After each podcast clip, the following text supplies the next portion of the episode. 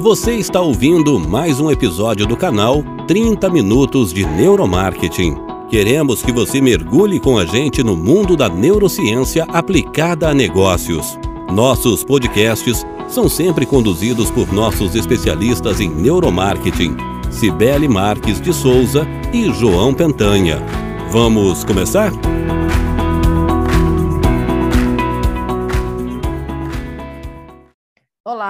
Eu sou a Cibele, diretora de marketing da Festes. Hoje eu estou aqui com o João e com a Larissa e a gente vai falar sobre o tema neuromarketing sensorial.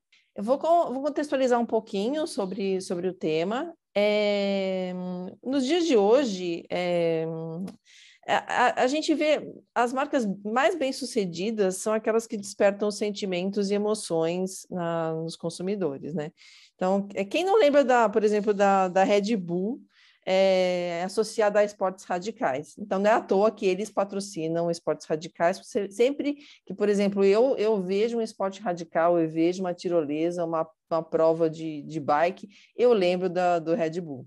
É, e por mais que eu não pratique esse tipo de esporte, eu sinto a, aquela, aquela emoção de como seria se eu estivesse praticando e eu remeto àquela marca. Uma outra coisa que, que me chama bastante atenção em termos de, das marcas que trabalham é, sentimentos e emoções é, M. Martin, acho que todo mundo já passou por, uma, por um shopping ou já entrou numa loja da M. Martin e eles têm aquele aroma incrível que é super característico da, da loja é, e que em qualquer lugar que a gente que a gente vá, que a gente sinta aquele aroma, vai remeter àquela marca. Um exemplo que eu, que eu gosto de dar, eu sou consumidora de uma loja de marcas, é, uma marca de roupas femininas, é, que está em todo, todo o Brasil, e eu compro bastante online, porque, enfim, eu já sei o tamanho que, que me serve, eu já conheço as roupas, e sempre que eu compro essas roupas, a caixinha que, que eles me entregam aqui em casa é, é uma caixa perfumada. Então, é, é a, mesma, a mesma sensação que eu tenho, a sensação de prazer que eu tenho, é, assim como a Amy Martin causa, eu tenho é, quando, eu, quando eu recebo essa caixinha dessa, das roupas dessa marca. E, falando em aroma, né? Eu acho que todo mundo já passou por aqueles quiosques do shopping. Para quem está de regime é uma desgraça, que são os quiosques, quiosques da Nut Bavarian, que eles queimam aquele, aquele açúcar no meio do shopping e é, fica totalmente irresistível você passar e, e, e não comprar aquele, aquele, aqueles nuts caramelizados, né? Porque aquilo lá vai direto para dentro do nosso cérebro e fala, pelo amor de Deus, compra porque eu preciso comer isso. Então, é, por que, que essa estratégia é muito, é muito eficaz, né? É, mexer com os sentidos é muito eficaz. Porque, porque eles estão é, ligados com, com, o nosso sistema límbico, que é responsável por memória, sentimentos, prazeres, emoções, né? Então, isso isso isso mexe, vai, vai direto, como a gente fala, né? direto na ferida, né? E isso, isso faz com que a gente tenha as relações com as marcas é, de uma maneira mais emocional, e é isso que promove a compra, né?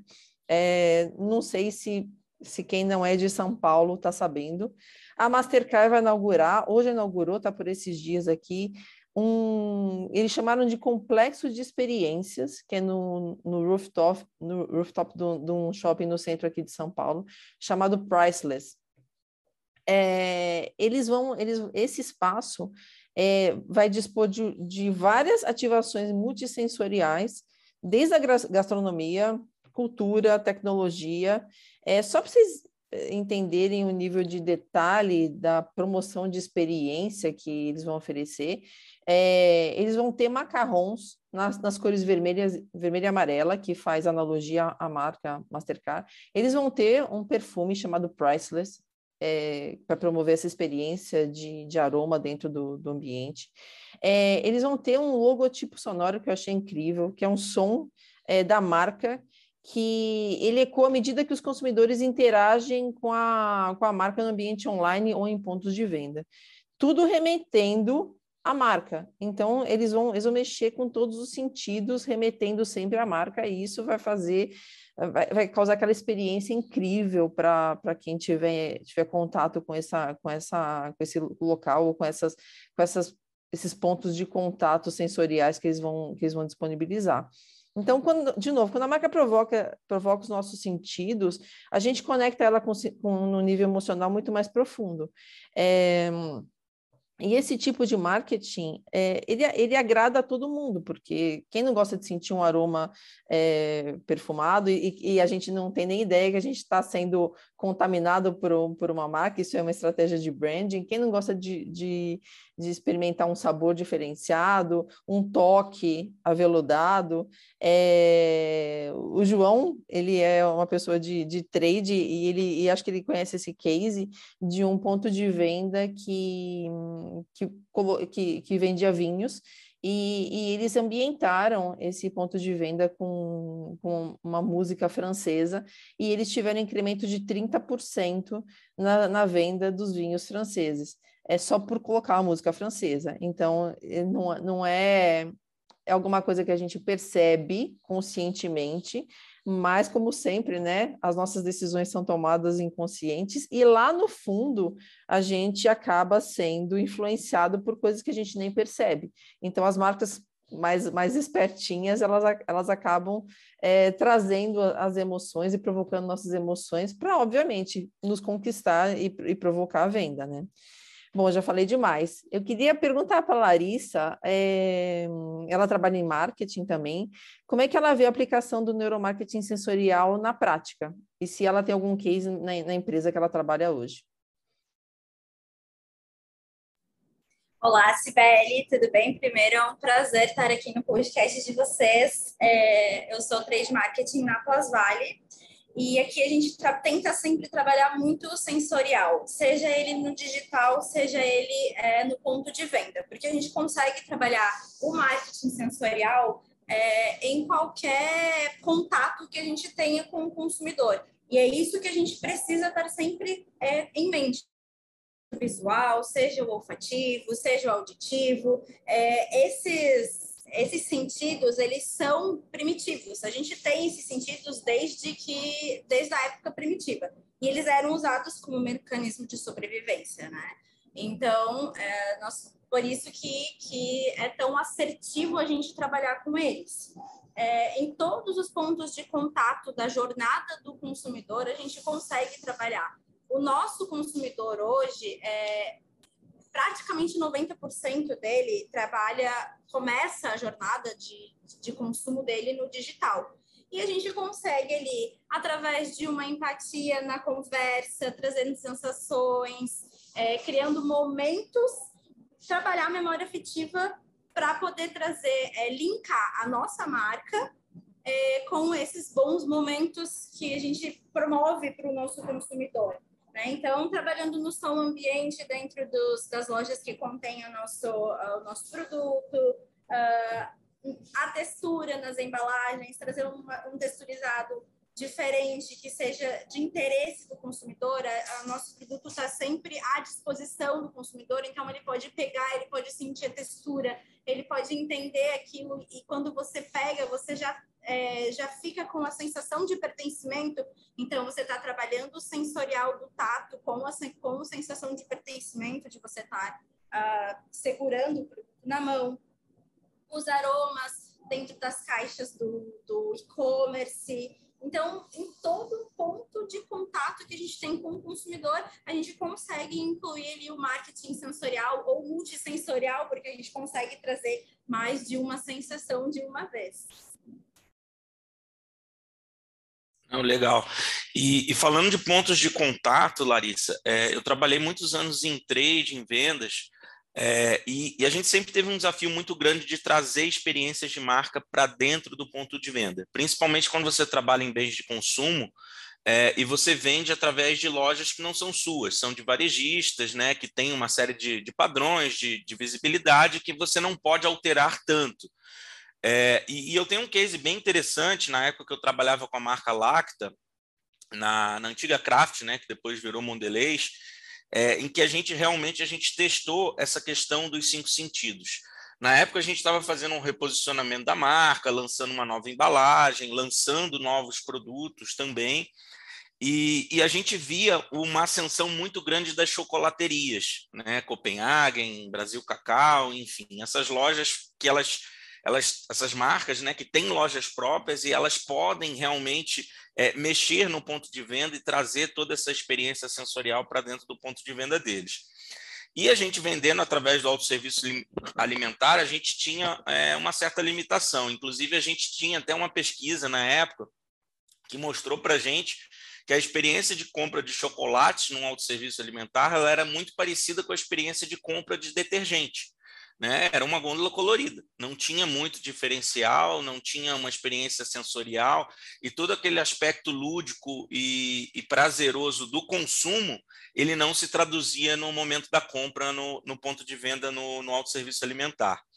Então, o que, que a gente bolou? Na época, é, a minha chefe ela leu um livro do Paco on the Hill, que é um clássico da antropologia do consumo, né, que é o Vamos às Compras, e, e, ele falava muito dessa questão dos cinco sentidos, trazia vários cases eh, globais de, é, dessa aplicação. E a gente resolveu testar né, e brifar uma agência para fazer uma ação em que realmente a gente estimulava esses cinco sentidos. E aí a solução que a gente chegou foi a ação que a gente denominou cabine dos sentidos lacta, que o, o shopper ele entrava dentro de uma cabine que era um formato de um chocolate gigante né? E dentro dessa cabine ele experimentava um novo produto nosso. Mas além da experimentação, da degustação em si, através do paladar, é, esse, esse, esse ambiente ele tinha um vídeo customizado, né? então tinha o som, tinha a imagem, é, a gente desenvolveu um aroma de chocolate para quando a pessoa entrasse, ela sentisse aquele aroma. É, ele era todo acolchoado, né? Então tinha também a questão do tato, do conforto, né? Que você tem no momento do consumo de chocolate. A gente tentou traduzir para essa experiência tátil. E o resultado foi fantástico, porque a gente fez, é, de forma concomitante, a gente fez uma degustação comum em, em, várias lojas, né, em cerca de mil lojas na época, e a gente fez essa ação de experiência de marca em 16 lojas. E nessas 16 lojas onde a gente fez essa ação completa, o incremento foi de 1.500% na venda versus o período anterior. É, e nas, nas lojas que a gente fez só a degustação mais comum, é, esse incremento foi de 36%. Né? Então, foi realmente assim provado, né, com números, com fatos e com dados, de que realmente quanto mais sentidos a gente estimula, mais a venda aumenta. É, isso é muito interessante, né? Porque hoje em dia a gente, se, a gente fala muito de experiência de marca, né? É até uma palavra da moda. É, e como que se dá essa experiência? Essa experiência ela se dá através dos cinco sentidos. Né? Essa é a forma como a gente processa as nossas experiências. É, e, e, falando de, de, de, empresas de utilidades domésticas como a sua, é, como que você vê esse trabalho do ponto de venda, né? principalmente quando esse ponto de venda não é próprio? É, realmente no ponto de venda a gente está sempre brigando por espaço, né? E nem sempre a gente consegue fazer uma super experiência de, de, de consumo como grandes empresas como a Lacta, enfim, que a gente tem tantos cases. Mas mesmo assim a gente consegue trabalhar com o sensorial através das cores, a gente consegue fazer uma exposição é, focada nas cores, a gente consegue fazer uma ponta de gôndola, por exemplo, que a gente é, inclui um aroma que vai remeter à nossa marca. É, quando os nossos produtos vêm em embalagens, as nossas embalagens são todas pensadas também em experiência do consumidor. Inclusive, a gente está trabalhando numa reposição dessas embalagens é, para trazer isso ainda mais forte, né? Com as cores pensadas nas sensações, as texturas pensadas nas sensações, as ilustrações é, com remetendo ao conforto, à facilidade, porque o nosso slogan, né, nosso, a nossa missão aqui dentro da Plazari é facilitar né, é sua vida mais fácil, é facilitar a vida das pessoas. Então, a gente demonstra isso através é, do visual, do tátil, né, trazendo essas sensações de outras formas que não precisam ser tão grandiosas, porque quando a gente fala em neuromarketing, em experiência de neuromarketing, em marketing sensorial, muita gente acha que a gente precisa é, de um orçamento gigantesco para trabalhar aquilo dentro do ponto de venda ou dentro, enfim. É, e nem sempre a gente precisa de tudo isso, é, de uma experiência gigantesca para ele trazer resultados. Poucas coisas em todos os pontos de contato, como a gente conversou antes, que a gente consiga fazer esse, esse sensorial, trazer uma iluminação diferente na gôndola para dar um destaque no visual, trazer uma textura diferente para o tátil, na ponta de gôndola trazer um perfume diferente para relembrar a marca, que seja específico, que tragam sensações diferentes. Tudo isso é, é, são experiências que a gente dá para o consumidor para fazer, para trazer uma memória afetiva, para trazer uma sensação, uma experiência boa que ele vai conectar com a marca. É, e lá também, no, na, na, nossa comunicação, antes de ele chegar no ponto de venda, a gente também está trabalhando com imagens que, vai, que, que vão mostrar o quanto facilita a vida dele, que vão lembrar o conforto, que vão lembrar é, ele, ele pertence, tendo aquilo como pertencente a ele. Então, desde as imagens até a, o ponto de venda em si, a gente trabalha com pontos que trazem o marketing sensorial de formas pontuais. Legal. Larissa está falando da, da, da sua marca. Eu, eu adoro quando eu compro um, um, produto de utilidade doméstica novo e tem aquele cheirinho de, de potinho novo, sabe? É, é, é engraçado, me dá uma sensação de, de conforto, assim. E, assim como a, quando a gente compra um carro novo, tem aquele cheiro de carro novo, né?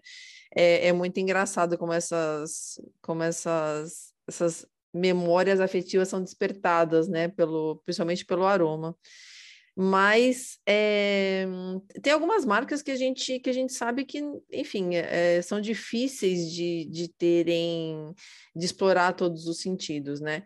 Então, existe até um, existe até um caso interessante aqui da IKEA, que é uma marca de varejo, e, e ela, enfim, é, ela, ela conseguiu despertar o, o, fazer uma associação relacionada ao paladar com, com a marca. Por quê? Porque ela criou, dentro do, do ambiente da, da IKEA, é, restaurantes restaurantes IKEA, né? É, então que, que eles e, as pessoas começaram a associar a, a marca a a, a sensação do, do paladar, a, aquela experiência do, do restaurante dentro das lojas, né? É, ou, eles, têm, eles têm um dado que hoje 30% dos clientes da IKEA vão na, na, loja só para usufruir desse, desse restaurante. Então, eles, eles saíram do, do tradicional, né, da, do, do, do aroma do ambiente, da iluminação, da, do, da experiência tátil, óbvio que, que, que eles trabalham isso também, mas para reforçar mesmo é, a, a marca, eles optaram por trabalhar o paladar através desses restaurantes. É, você trabalha como numa empresa de atividade doméstica e, obviamente, que, que os seus produtos não são comestíveis, mas você, vocês já pensaram em fazer uma associação como essa, fazer um, um co-branding com alguma marca de alimentos para associar a, a, os produtos de vocês uh, com o paladar? Com certeza a gente entende a importância do co-branding para poder trazer sensações de outros tipos de, uh, de, de, marcas, né? de outros tipos de segmentos para o nosso também. Hoje nós não temos nenhuma ação ativa, mas a gente nunca fecha as portas para esse tipo de ação. É, nós já tivemos um case aqui dentro da Plus Valley, uh, a gente fez uma ação de co-branding com uma empresa de pipoca regional. Nós temos a, nosso, a nossa linha de micro-ondas, onde a gente tem uma pipoqueira de micro-ondas, que você coloca a pipoca normal é, e coloca no micro-ondas e ela fica pronta. É um produto é, que pouca gente conhecia, não tinha muito contato, não entendia como funcionava.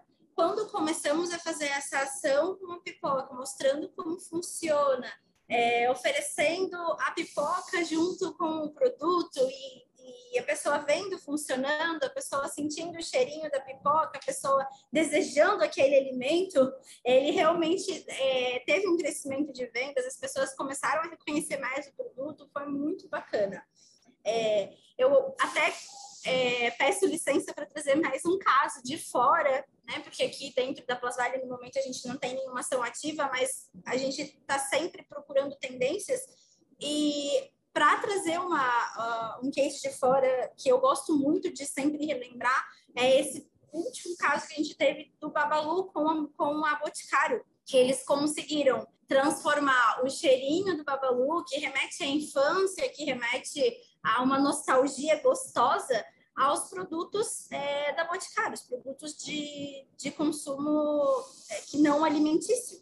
E, por incrível que pareça, é uma combinação que deu tão certo que as vendas é, esgotaram, né? Os produtos esgotaram no primeiro dia de venda. É, então, realmente, é, a gente entende a importância que tem de abrir os olhos para as outras para as outras marcas também que podem nos auxiliar com uma experiência conjunta no co-branding. E, gente, é, assim, uma coisa assim que é fato, né, é a ascensão dos canais digitais, dos canais de venda mesmo, né, não só das redes sociais, não só dos pontos de contato de pesquisa, mas dos pontos de contato de compra efetivamente. E a gente sabe que no digital a gente acaba ficando mais limitado né? É muito limitado à visão e à audição. Né? Então, é, eu acho que assim as, as marcas elas estão num, num, desafio de como fazer a loja perfeita dentro do, do e-commerce. Né? Eu acho que esse é um desafio que todas as marcas estão, estão vivenciando agora. É, e a gente sabe que, que você consegue estimular outros sentidos através da, da fala, do vídeo, é, é, remetendo a sensações, remetendo a sensações táteis, é, é usando de imagens para estimular o, é, é, um, uma lembrança de um cheiro, a lembrança de um paladar, né? E, e, esse eu acho que é um grande desafio. E quando a gente olha para o mercado da China, que é o mercado mais avançado em e-commerce no mundo, né? inclusive esse ano já superou mais de 50% das vendas do varejo chinês já são digitais é, a gente vê uma tendência muito clara é, da, da questão do live shopping ou live streaming. Né? É, é, um mercado gigantesco na China. Só o mercado de live streaming na China ele é nove vezes o valor do mercado inteiro de e-commerce do Brasil, né? isso dado de 2020. E ele cresce mesmo numa base muito grande. Né? O, o último dado que, que saiu recentemente foi que ele cresceu 160% em 2020. É, e, por um outro lado, a gente vê esse, essa, essa tendência chegando aqui no Brasil. Né? A gente teve um, um, exemplo da Dengo Chocolates no início da pandemia, quando as lojas deles que ficam em shoppings ficaram fechadas, eles ficaram extremamente limitados ao e-commerce. Né? Eles começaram a promover essas lives com vendedores deles dentro de loja para atender os, os clientes do e-commerce. Né? E a gente sabe o poder disso, né? que é a argumentação de um vendedor, você mostra o produto, você consegue fazer, é, é, é, remeter esses outros sentidos, estimular os outros sentidos de outra forma, que, que uma imagem estática acaba não, não, não tendo tantos elementos. É, inclusive, assim, não só o case da Dengo, né? eu acho que um, um case muito forte que usa de não só de live streaming, mas também de gamificação, é o case da Shop, né? É, talvez seja o e-commerce que mais cresce aí no Brasil. É, inclusive, teve um dado que em agosto foi o aplicativo mais baixado de e-commerce é, aqui no país. É uma empresa de Singapura que usa muito bem isso. É, então, assim, eu acredito que o, o, live streaming, o live shopping, ele é, vai realmente vai ser a principal ferramenta para que as marcas tragam experiências sensoriais cada vez mais completas para o ponto de venda digital. E aí, obviamente, que para o momento da entrega, do consumo, tem todo um cuidado com a embalagem, né? Que a Cibele comentou alguns cases no, no início do, do, do nosso papo. Eu acho que isso também tem que continuar. Né? Mas para estimular a conversão, estimular a compra, eu acredito muito que o live streaming vai, vai tomar esse espaço aí, vai trazer cases cada vez melhores para o digital. É, essa coisa do digital é, é um, acho que é é um aprendizado constante. Eu acho que a gente sempre está tá aprendendo, né? E a gente teve impulsionamento aí por conta da pandemia, então tem muita coisa que, que óbvio, a gente se inspira na China, como você falou, o mercado é, é gigante, lá estão na nossa frente anos-luz, mas eu acho que existem algumas coisas que, é, como a experiência tátil, né? Como você bem mencionou, é, eu, eu, eu sinto dificuldade em, em, em não tocar, às vezes, em algumas coisas, né? Como eu falei, essa, essa loja de roupa feminina que eu, que eu sou cliente, eu já conheço a textura do, dos tecidos, eu já, eu já, eu, eu, só de ver a peça eu já, eu já, eu já tenho aquela experiência sensorial, tátil, é, sem, sem, tocar, mas porque eu, eu já sou cliente, né? Agora, quando, quando a gente fala de um de, de outros produtos, eu acho que existe essa, essa barreira ainda de como como enaltecer os outros sentidos para ter uma experiência tão incrível que, que, o, que o tato seja, seja deixado é, mais de lado e ele, ele seja, seja relegado à experiência na hora que o produto chegar na sua casa, né? É, e a gente sabe que, uh, que, o, que o toque no produto, ele pode ser um impulsionador da, da venda, né? Quantas vezes a gente fala assim, ah, deixa eu ver a, a tal, tal coisa, e o vendedor coloca na sua frente e você pega, né? A gente, a gente tem essa essa, eh, essa coisa de, de, de pegar, de, de, experimentar com as mãos, né? É, eu, a Larissa, eu acho que vocês devem ter uma venda expressiva, obviamente, é, via e-commerce e online, é, e eu acho que no, no caso de utilidade doméstica, as pessoas gostam de pegar né? Gostam de, de abrir, é, de, de olhar dentro, ver, o, eh, ver, ver com a mão o tamanho. É, como é que isso tem sido um obstáculo para vocês na venda online? É, a, a, não experiência tátil é um obstáculo? Vocês, vocês sofreram isso na, na, na, pandemia? Como é que vocês enxergam essa não, proporcionar, não proporcionar experiência tátil online e, e como é que vocês fazem para para mitigar esse problema? o nosso e-commerce, na verdade, é um bebê. Ele, ele nasceu durante a pandemia. É, nós vimos que o crescimento da, do consumo digital estava muito alto.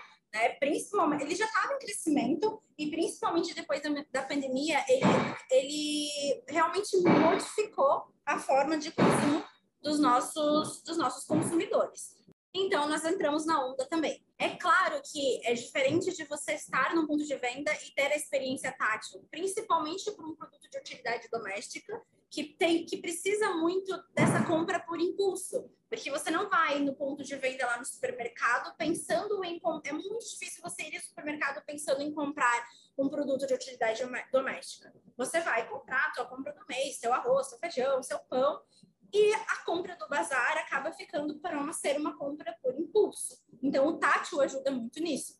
Mas no e-commerce, nós trazemos essas sensações de outras formas. Por exemplo, na descrição de um produto. Então, a gente descreve, a gente mostra, mostra o quanto aquele produto facilita a vida, descreve aonde ele pode ser usado para trazer é, essa sensação sem ter o tátil né, nas imagens, tentando trazer a, a, imagem, a foto mais próxima do produto para identificar do que ele é feito, qual que é a espessura da parede, por exemplo. A parede que a gente fala são as, as laterais do produto, né, a grossura, a espessura do produto, é, para identificar a textura. Então, com essas fotos um pouco mais próximas, ou com vídeos que as pessoas estão utilizando, mostrando mãos, que já trazem essa sensação de maior proximidade. E, lógico, depois também no pós-compra, que a, o cliente recebe com uma caixa bonita, com um, um sensorial dentro, é, um cuidado com uma cartinha, um brinde, que vão remeter também a outras sensações e que, quem sabe, traga uma recompra através desses sentidos, né? Obrigado por ouvir esse podcast. Se você curtiu, compartilhe o link do episódio com seus amigos nas redes sociais. Aproveite para navegar pelo nosso canal 30 Minutos de Neuromarketing e desfrute de mais episódios como esse.